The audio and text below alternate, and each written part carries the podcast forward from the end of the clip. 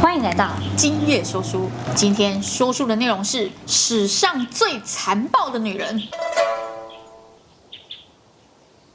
小声怕怕。西元一九六八年的时候，考古学家发现了一个非常有意义跟价值的文物，它是一枚印章。印章？玉玺吗？玉玺？哎，类似。这个印章呢，在历史上也拥有两个非常重大的意义。这个印章呢，就是拥有者，她是历史上史书记载第一位拥有这个职位的女人，因为这个职位而拥有权力象征印章的女人。这么厉害？她就是历史史记上所记载的两个意义都是第一。啊，那女人是谁呢？赫赫有名的。吕雉，她为什么会很有名呢？因为呢，她做了一道非常有名的名菜。这道菜呢，主要食材是戚夫人，是人。料理方式呢，首先双手剁掉，很高变态；双脚砍掉，这真的还蛮残暴的；双耳削掉，这还是人吗？双眼挖掉，那已经不成人形了啊。然后再喂你喝哑药，毒哑你，然后头发剃光，丢到厕所关起来。那到底是犯了什么罪？然后更恐怖的是，他还叫他儿子来欣赏，导致他儿子呢整整病了一年，没办法上朝。他妈妈也太变态了吧！就因为这样，吕雉就从此背负了史上最残暴女人这个罪，还真的名副其实嘞。但是其实她呢，一开始是一个非常守妇道的良家妇女，她是每个男人都喜欢的一种老婆形象吗？对。为什么这么说呢？她背后呢有一个非常棒的故事，其实听起来很感人哈。这个要从谁说起呢？她老公。她老公就是赫赫有名的汉高祖刘邦。刘邦当时呢，不过就是沛县的一个泗水亭长。泗水亭长这个职位就等于算是我们城镇的一个村长、乡长这个概念。哦，那蛮厉害哦。也就是说，他很会为人处事，也很会搞别扭，然后跟大家的关系都打得非常好，所以大家把他推选为村长。这个泗水亭长就等于是非常非常小的一种职位。有一次呢，刘邦他就是在沛县呢认识了一个酒馆的老板娘，他们都是混混，他跟他兄弟们也都是混混，所以他的家人非常不认同刘邦，他们都觉得说，你就是只会回来家里拿东西出去送给你的好朋友，你却从来没有为这个家做任何的付出。对，所以呢，他很会花钱搞别人又喝酒，很会玩女人，哎呦，超超级渣了，对不对？所以那时候有一个对他死心塌地的这个酒馆老板娘，替他生了一个私生子，叫刘肥，还蛮可爱的。这个刘肥呢，历史上记载，后来他还是被封一个王这样子。那时候他完全也不认识吕雉嘛，听到说，嘿，沛县突然来了一户大户的人家，就很好奇去去看这大户人家是谁。这大户人家呢，就是吕雉的爸爸叫吕公，全家人呢为了躲避仇家，然后就逃难到沛县，投靠沛县的县长，因为沛县县长跟吕公很好，他就想说，那我来举办一场宴会，嗯，然后来欢迎亲朋好友，大家一起来，就可以让大家知道说，我们来这边是为了要跟大家一起和乐和好的。宴会呢有个规定，只要你出了一千钱，你就可以坐到堂上；一千钱以下就只能坐堂下。嗯，这什么意思？你懂吧？就是可以奉为上宾的意思。对，有钱就是会来做头金，这叫做贺钱。那时候的生活水平其实非常的低，然后所以大家经济能力也非常低。也就是说，当时的一钱也是我们现在的五十元。其实大家都其实一块钱都很难赚。刘邦呢，他也很想进去，但是因为他跟那个宴会的主人不是很熟，他尤其跟沛县的县长更不熟，但是跟县长很熟的人是他的一个超级好朋友，那个好朋友叫做萧何。萧何也是秦朝的一个官员，做任何事情，萧何就是尽尽量不让他触法，给他宽容，因为秦法非常的严苛。刘邦就跟他说：“啊，你在外面干什么？”萧何就说：“哎，我们所有的宾客通通都要排队啊，排什么队？走，我贺万钱，我，贺万钱呢？我的那一千钱就不得了，你贺了万钱，哎呀，赶快来来来来，进来进来进来。其实呢，你真的有那个万钱吗？大家都知道，他不过就是因为有那个胆量去喊这个，所以呢，吕公就好欣赏他，你真是太有魄力。嗯，对我们而言就是诈骗集团。好，对吕公而言是你太有魄力了，我欣赏你，我不止欣赏你，我还要把我的女儿嫁给你。哦，于是妈妈就觉得，哇，你根本是一个混混，又是一个小小泗水亭长，你怎么会把女儿嫁给他？吕雉非常的乖巧，爸爸所答应的婚事，二话不说。好，在那个年代来讲，他很守妇道，也非常的刻苦耐劳，良家妇女的典范。刘邦就觉得这么漂亮啊，心动，又这么有钱的人家，吕雉在他们家算是千金大小小姐，她非常的挑老公。在之前的那个城镇，他们答应人家的一门婚事，结果后来又被吕雉给拒绝，所以那一群人就追杀他们，想要履行婚礼。嗯，结果就因为不想履行，然后就一直被追，他们才跑到沛县来投靠沛县县长。好啦，那就不要再给家庭带来任何的困扰，她就乖乖的嫁了。刘邦还是一样，而且呢，他还在外面负债累累，他还在外面跟大家吃喝嫖赌，就为了兄弟完全不着家。吕雉就只能一直替他扛这个家，不只要照顾刘邦的爸爸，照顾刘邦的大哥，照顾刘邦的大嫂，照顾刘邦的二哥，照顾刘邦的二嫂，还要照顾为他生了三个小孩，太夸张了吧？呃，锄田啊，耕种啊，然后还要养牛马啊，然后大嫂会指使他做很多家事，他就觉得天啊，有一个更好的来了，那么我们就走。不用做了，就是 导致吕雉把自己劳累到很像黄脸婆一样，但是她却为了刘邦生了一个儿子，两个女儿，然后把这个家都打哈利的非常好，非常的孝顺。因为刘邦最 care 的一个点就是孝顺爸爸，爸爸呢对他非常好，就是刘邦怎么样去外面挥霍啊，又再从家里拿钱啊，大哥大嫂、二哥二嫂都看不下去，唯独只有爸爸会跟他说：“好啦，不要计较啦，不要计较啦。”这样有一天，他们接到朝廷的一个命令，这命令实在是夸张到极点。为什么？因为秦始皇。到处征召人力，征召衙役、囚犯干什么呢？要干嘛？替他盖宫、盖庙、盖长城、盖东盖西。秦始皇非常喜欢南巡，这个一南巡真是浩大到一个极点啊！所有全国的男丁都被征召光了，只剩下女人在家里，青年通通都去了。对，这时候呢，他们就下达了一个命令啊，当然是谁先接到命令？因为萧何，萧何就是他们当地的一个官嘛。这个命令想说你要给我出了几个人？嗯，刘邦。说什么？我挤会挤不出十个人，你跟我要我一百个人，怎么可能？不然这样好了，连那个哪里哪里的囚犯，我们也去给他弄出来。刘邦就觉得很夸张，连自己都要赔进去了。萧何就给了他手令，就跟他说：“你们不能有任何一丝耽搁，否则就是死。”嗯嗯，因为刑罚就是如此严苛，少一个人死，时间错了死，地点错了死。刘邦就很无奈，连自己跟所有的兄弟都一起被征召，然后押送这些人犯要到那个地方去，好死不死啊！走到一半的开始下大。雪，后来不小心用迷了路，完了，到不了了吧？回头一看，哦，囚犯跑了一半，干脆这样啊，就地解散，然后大家都赶快赶快绕跑比较快了，否则你到你还是死啊。对，还不如有一线生机跑了再说啊。那这样各自自由活动了哈，就炸的情况下，没有想到这些人突然跟刘邦说：“大哥啊，跟着你有饭吃，你到哪我们就到哪。”嗯，好，就开始一票人兄弟就跟着他到山里去了。跟他到山里去，完了，啥都没得吃，没有得喝，然后。所有的人都撑啊撑啊撑啊！这时候秦朝抓流放回来归案，要杀他嘛，因为你居然全部都不见了，抓不到刘邦的情况下怎么办？抓吕雉一家人啊，连他爸全抓。所以因为就这样，吕雉就下狱了。跟你说，在秦朝的时候呢，男人下狱都已经是九死一生了，何况是女人？女人根本没地位啊。所以吕雉那时候非常非常的厉害，她一肩扛起所有的事情。她在狱中还为了这个公公争取了非常多福利，也就是。为了保护这个公公，希望他不要吃苦，就到时候吃苦都是他自己。心肠也太伟大了，唉。到最后，连那个私生子刘肥也是靠他照顾了，所以你就知道他是多么专情，是一个很负责任的性格，然后又对刘邦的爸爸孝顺。吕雉在狱里面被秦朝的官给虐待，刘邦还是继续逃他的。这时候农民起义开始了，因为秦朝实在太暴政了，所以农民只要集结、集结、集结，就会开始起义这样子。首先起义的人是谁？当时还没有被秦朝统一的时候，最强大的国家是楚国。楚国呢，出了。一个很杰出的武将家族，项家。项羽，项羽当时还完全不有名哦。为什么？原来他的叔叔们更强大。叔叔们是谁？项伯跟项梁。他弟弟是谁？项庄。所以呢，项梁、项伯、项庄、项羽这一家人都不得了呀，通通都是将军是吧？是。项梁最强大就是运筹帷幄，项伯最强大的就是公关手法，项庄最强大的就是刺杀，项羽最强大就是号令全军。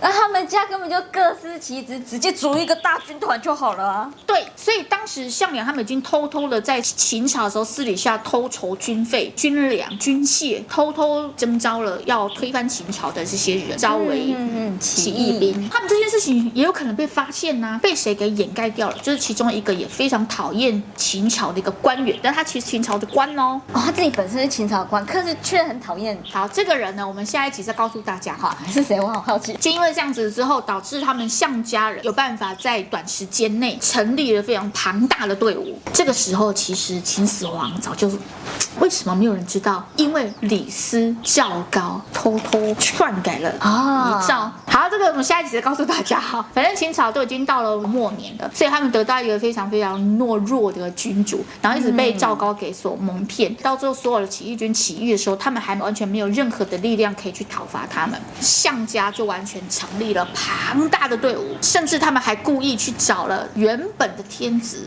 楚王，已经非常弱的楚王了哈。他们就把这个天子故意迎回来，为什么？因为想要让全天下的人认同他们，这样就可以让大家觉得说啊，我们要推翻秦朝了，我们终于要把我们原本的国家给收复了。那时候的七国，亲戚、徐韩、交都是被秦国给统一的，秦朝已经开始衰败了，又这么多农民起义了，他们就觉得秦朝要灭亡了，通通都想复国。项羽也觉得这是可行的，为什么？因为项羽他只想当诸侯之王，他不想当皇帝。然后呢，项梁就是听从了谋士的意见，这个谋士呢也好厉害哈。这我们下一集再告诉大家，听从了谋士的建议之后，就把这个天子迎回来，然后让大家通通都去遵从他，就获得更多楚人的力量。那楚人很会打，楚人的典故你会也跟大家说明哈。他们就强大到一个极点。这时候刘邦就从山里逃回来了，因为呢秦朝已经灭亡了，哎呦，我自由了，回来了，对，我就。啊，爽爽又回来了。回来了之后呢，所有的人就开始讲：“哎，大哥啊，那你也可以当其中一个，啊，咱们也起义好不好啊？”啊，我我可能没有那个能耐啦。萧何就告诉他：“你是最适合当那个主公。”哎，既然大家都这么推崇我，好吧，不然我们就先把沛县攻下来。攻下来之后，就当了那个沛县的那个县衙，觉得自己开始做大，他以为自己很厉害了。而突然不小心中了另外一个农民起义军队的攻击，输了。哇，本来从几千人就输到剩十个人，又逃回沛县躲起来。但我不适合，我不适合。啊 后来又有人开始跟他鼓励，鼓励，鼓励。他呢，实在是太幸运了，他得到呢汉朝最厉害的一个武将周勃将军，又得到萧何，甚至他还得到韩国非常厉害的谋士叫张良。他运气也太好了吧！所有的人都替他出谋划策，然后萧何是一个非常会算账跟管理军粮的人，还有所有的资料收集，什么都会。重点是他最后还得到最强的将军叫韩信大将军呢。项羽就是最后败给韩信结束的，否则项羽这个西楚霸王的称号从来是不败的。嗯，他屡战屡胜，从来没有失败过。我告诉你，刘邦打到哪，妹子把到哪。所以他在他在战争的过程中，居然拔到了戚夫人攻这个城的时候，这个城里面的百姓都会变成俘虏。嗯嗯，只要你长得美，婀娜多姿，能歌善舞。所以就被刘邦天天带在身边，一起讨伐，一起逃命。这时候吕雉是干嘛？还在顾全家人呐、啊。吕雉呢，她因为要 hold 这个后面的大后方，她才能够让她老公刘邦好好的去外面起义，嗯，然后征召很多厉害的人士啊。刘邦呢，曾经有一次呢，也是征召了说跟谁合纵政策、联盟政策、啥啥政策。哎，五十万大军，当时项羽你知道几万，你知道吗？三万。结果呢，五十万根本就是乌合之众，项羽三。万人直接把那五十万全部打烂，为什么会有这个状况出现呢？原来就是当时的那个天子，因为呢刘邦那时候非常的落魄，屡战屡败，又输到全部都没了，又赶快逃回沛县，然后再重新开始。就这次呢，他没有办法重新开始，因为都被他打光了。他居然去投靠项羽，项羽那时候他是一个几十万的大将军，那个小喽啰来投靠我啊？刘邦有多贼？刘邦就是这样说：“哎呀，大哥啊，你好厉害呀，啊，你真的就是我的偶像啊！”讲到项羽就。心花怒放的，为什么？因为项羽很年轻，然后刘邦其实已经中年了。那项羽呢，就会比较容易听到了夸赞，就会心花怒放这样子。所以那时候他的那个很有名的谋士亚父，将来跟大家讲，他那时候听到亚父就说：“哈，他觉得刘邦这个人不能留，将来一定会是你的心腹大患。”项羽完全不在意，哈，拜托，他只剩下十个人跟随他，我是一个堂堂大将军，怎么可能他会是我的心腹当然？不可能啊！亚夫就觉得，不然这样好了，我们就摆一个鸿门宴叫他来吃，趁机叫项庄杀了他。所以项庄剑就是这样来的。嗯、他在鸿门宴上假装舞剑，对，舞一舞就要杀刘邦这样子。哦，好死不死，他实在运气太好了，张良居然跟项伯是超级好朋友啊！项伯他居然在前一天晚上偷偷跑去跟这样说：“我有个秘密跟你讲，要不要听？”啊，张良说：“好，我听，我听。我告诉你哦，那个项羽跟亚父哦，隔天要在鸿门宴杀刘邦啊！啊，这样子，哎呀，谢谢项伯啊，你这是我们的救命恩人啊！”然后刘邦说：“啊，那我还要去吗？” 对啊，那我到底去还不去？对，江良就说：“当然要去，主公你放心，我跟你去。好，我们就见机行事，怎么样怎么样？他们其实已经套好了。”一到了鸿门宴，就是项哥哥，你就是我们的偶像啊，你才是我们的诸侯王啊，你就是我们哇领袖之首啊，这么狗腿，项羽就啊。开心开心开心！你怎么可能觉得这种人会是我的心腹大患呢？不可能，他是我的好兄弟呀、啊！怎么那么单纯？然后呢，亚父就在旁边气要死，杀他！我刚不是已经有那个暗号了？项庄就看到那个亚父的暗号之后，他就开始舞剑舞剑舞剑，然后就刘邦的前面先过，刘邦就觉得完了完了要走要走要走，然后呢，亚父就一直开始快呀，在等项羽点头。结果后来项庄就觉得，反正亚父已经做记号了，那我就是要杀了他。要杀了的情况下，一直被干扰，这样就是因为。项羽怎么样就觉得他就是我的好兄弟呀、啊，觉得哎，OK 啊，那个张良就开始跟刘邦示意，刘邦就哦，肉干啊，哎，那小弟呢先去上个厕所，嗯，好，拜拜，溜了。这时候亚父说：“人呢？人呢？溜了。”哎，项羽就说：“没关系啊，亚父不用太在意啦，这种人就是小喽啰一个，不足以为患。”亚父就哎。气死！亚父到最后为什么还会失败？原因就是刘邦得到了一个非常厉害的能人。这个能人下次再告诉大家哈。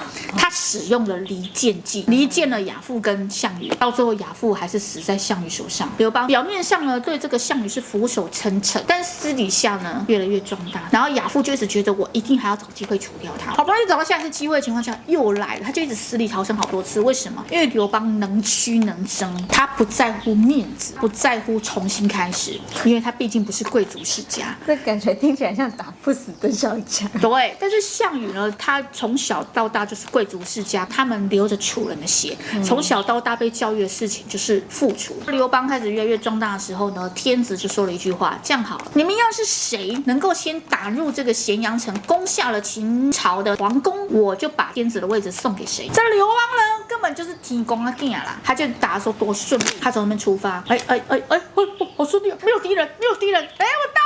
项羽呢，走走走，哇，秦朝主力军，那也要死，然后就打打打打打打打，项羽就是会打，还是过了，把那个主力军解决了，一路打，好到了，哎，刘邦也到了。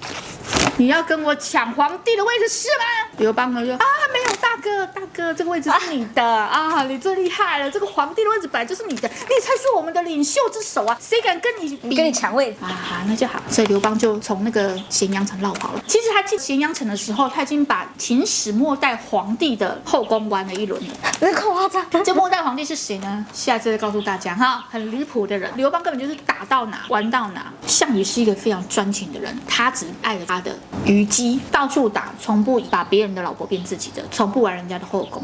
他每次就是哇，满身的都是血啊，杀谁都无敌啊，就是完全就是个霸王啊！到虞姬面前就是变小男人，你就知道那个英雄永远都难过美人关了啊！嗯、好。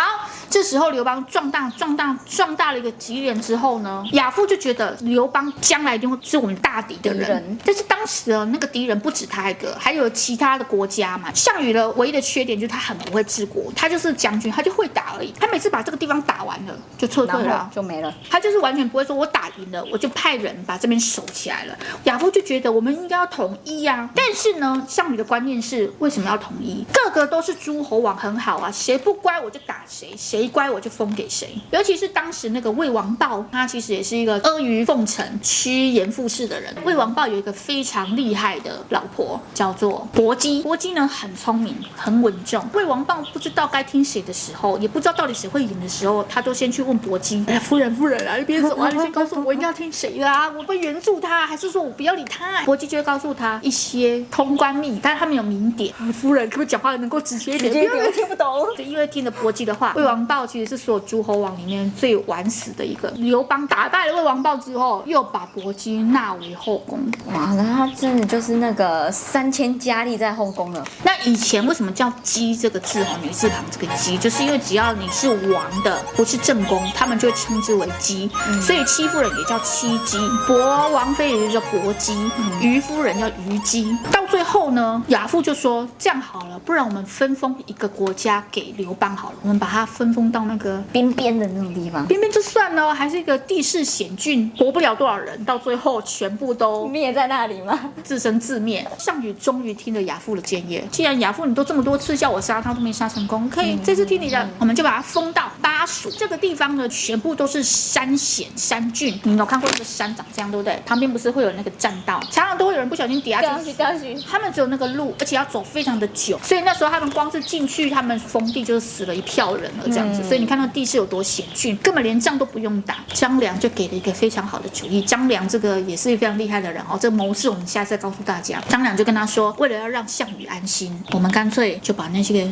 山旁边那个栈道烧了，就变成里面的人也出不去，对外面的人进不来。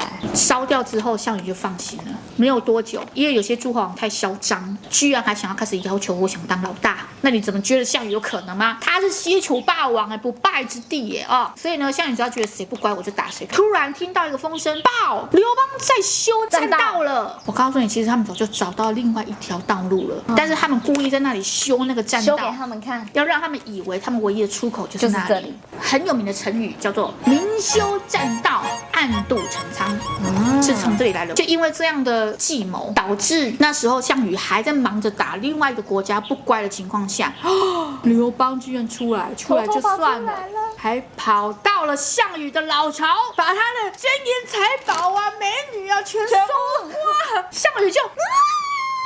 傻死了！亚父就出了一招，偷偷的哦，又找他老婆开刀。他刘邦的爸爸，刘邦的家人，因为全家又被抓第二次。否则那时候吕雉一听到说，哎，我老公被封为巴蜀王了，对对，我是不是可以终于被接回家了？等来的不是老公，等到的是项羽。项羽是一个贵族血统嘛，他就觉得亚父你做这种事情很不耻。我一个堂堂的大丈夫，怎么可以拿人家的妻儿要挟呢？要么我就是直接光明正大跟他打。到最后，他们真的发现刘邦没有办法控制了，然后他们就去抓吕雉全家人，派人去跟刘邦讲好，这样好签个条约好了，在那个河边，那个河就是非常有名的楚河汉界啊，象棋上面会有的。对，所以呢，其实西汉就这么建立了哈，那个汉朝就从他开始的。西楚霸王项羽呢，就到那个河边就去跟他对喊，刘邦，你这个胆小的小子，你老婆都不管了吗？哎，不用这样子激将我啦，没有用的啦。就在这儿，就这样叫嚣他这样。如果你再不投降，我把你老婆煮了，把你爸给煮了。结果呢，刘邦居然说了一句话：你要杀就杀，悉听尊便，别忘了煮熟之后分我一杯汤来喝。最后得到这一句话，你这个心就凉了。了我等你等了整整三年，等不到你，我还被秦朝抓去关虐待，我又被项羽抓去关，我要把你们煮了。项羽就说：你就要煮了。被项伯阻止了，就劝他说：“你也知道，其实主了刘邦也是不可能投降的。嗯，那既然这样，我们是大丈夫男子，还有我们项家不可以做这样小人之事。嗯，好，又激起了项羽这个英雄英雄的那种心态。好了，不然这样好，刘邦说好了，咱们两个以后就井水不犯河水，我们就签订条约，和平相处。那个你的家人我全还你，居然没有把他当人质。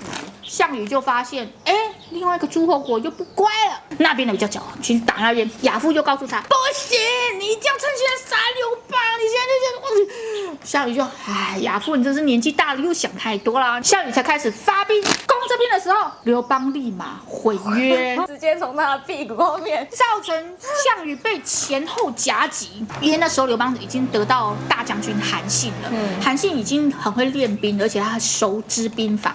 韩信本来还是在项羽麾下嘞，在他旗下做一个戟指郎小军，然后他每次都说：“我有良好的计策要告知将军。”没有被理，无用武之地，然后他完全不得志。嗯，没有想到那时候就是被谁看中萧何，所以他就变成刘邦的了。当那时候项羽腹背受敌的时候，韩信就出了三十万大军，把项羽的将军一个一个解决了，到最后连项羽都被逼到乌江旁。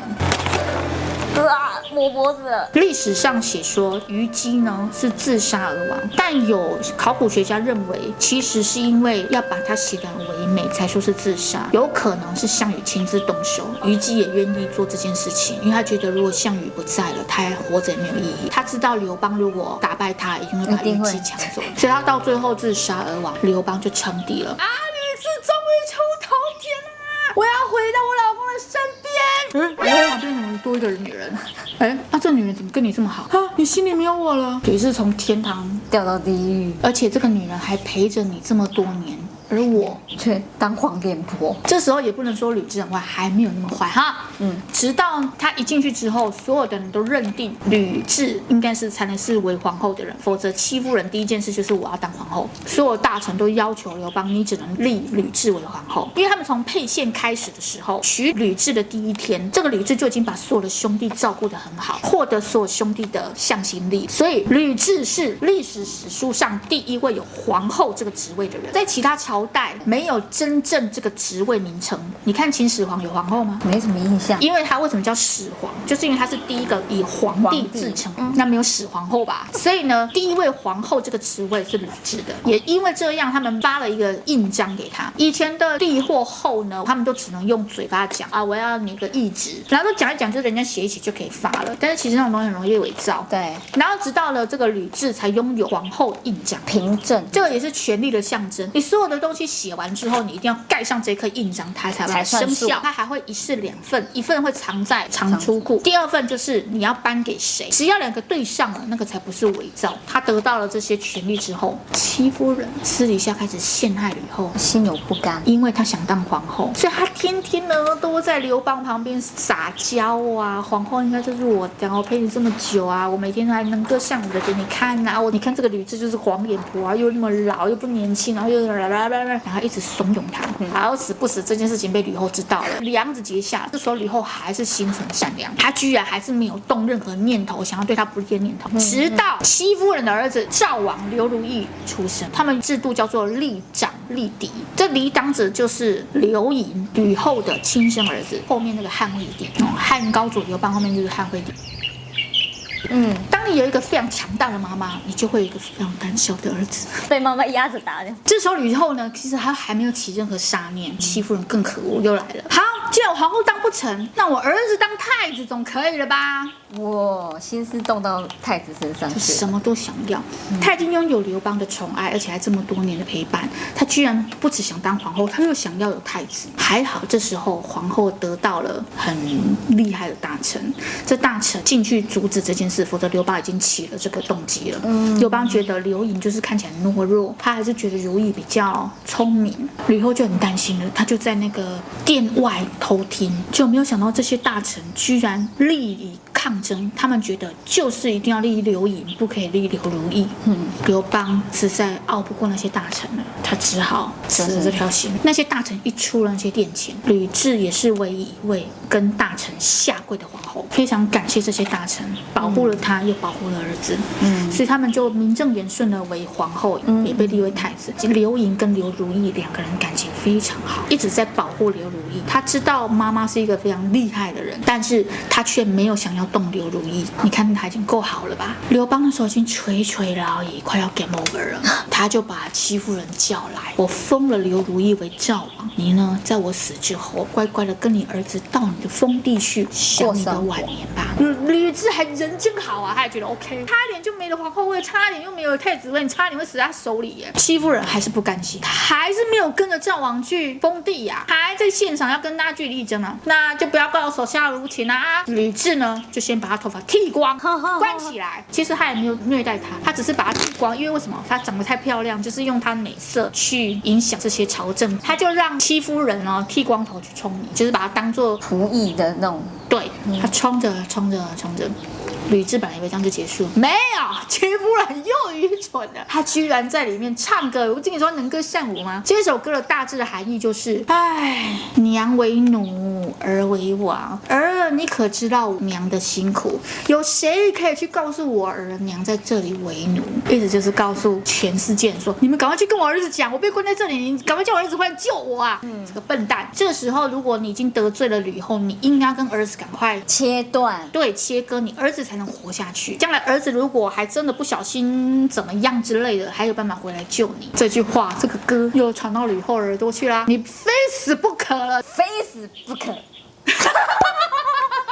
还牵连了他儿子哦，吕雉立马开始啦，料理这道菜啦，好恐怖。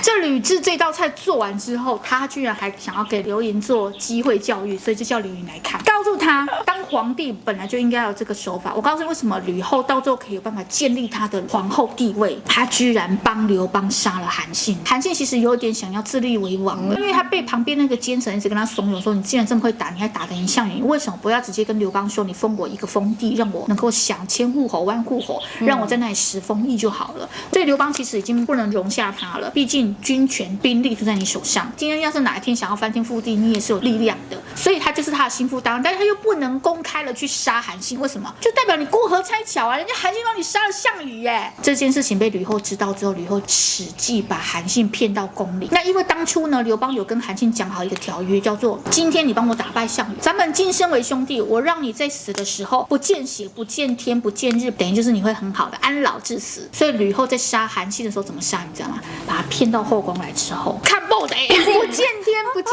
日了，对不对？因为要不见血，所以他就让所有的宫女全部拿那个竹签戳死的，导致群野朝臣对这个皇后。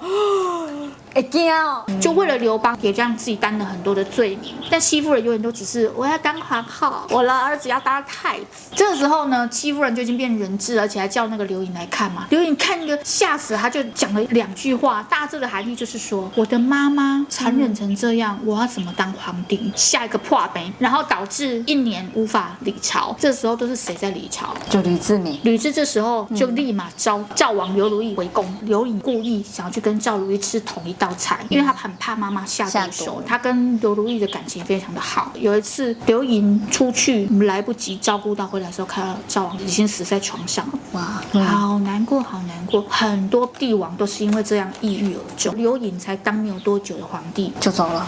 这就是赫赫有名的去眼消耳饮哑药丢入侧室，实为人质杀赵王如意。吕后专权就是这样来的。但是吕后当初呢，也为了刘邦做了一件心理很强大的一件事情。当初那个刘邦以为自己很会打，因为他又赢项羽嘛，他要讨伐北方的匈奴。我在这个中原统一了，代表说我也可以帮忙统一北方吧。打匈奴的时候中计，居然被围困。被围困之后呢，谁救的？吕后救的。否则其实如果刘邦死在匈奴手上，我的儿子就直接成为皇帝不就好了吗？嗯，因为我儿子早就就变替为他儿子了。可他因为他很爱刘邦，他居然甘愿受匈奴单于的书信羞辱他。匈奴大概怎么写的呢？就是说，哎，你我呢都是垂垂老矣的人，我也很寂寞，你也很孤独，你何不做个情人给我？就是这样羞辱他。没想到吕后的回信居然是非常非常谦恭跟卑微的，告诉他说：谢谢单于的不弃，只是呢。我已经年老色衰，齿腰发白，那不如我献上我们的后宫美女佳丽多少几千给你，嗯、再搭上多少牛羊、多少丝绸、金银财宝，奉送给单于，不要太嫌弃，要要好好的笑纳。就写了这个很耻辱的国书，所以他为了这个国家真的付出非常多，其实根本没什么能忍的啦。所以那时候被历史写为吕后专权干政到一个很严重的地步。一开始在民间的私生子刘肥就好好的当他的诸侯王，那吕后到最后怎么死的呢？传说乘坐轿年的时候，有一只黑酷刹把他咬死。他们都说那个就是戚夫人或赵王的怨灵。他开始发病的情况下，就有人把它记录下来，直到现代才判定那个就是狂犬病。这个是一种传说，也没办法确认是真实不可靠了。这样，因为当时没有人知道狂犬病是什么是什么东西。对，所以后来吕雉是病死的。好，刘盈之后的故事哈，如何西汉开始壮大哈？刘邦有多聪明哈？我们就以下一集来分解。Bye.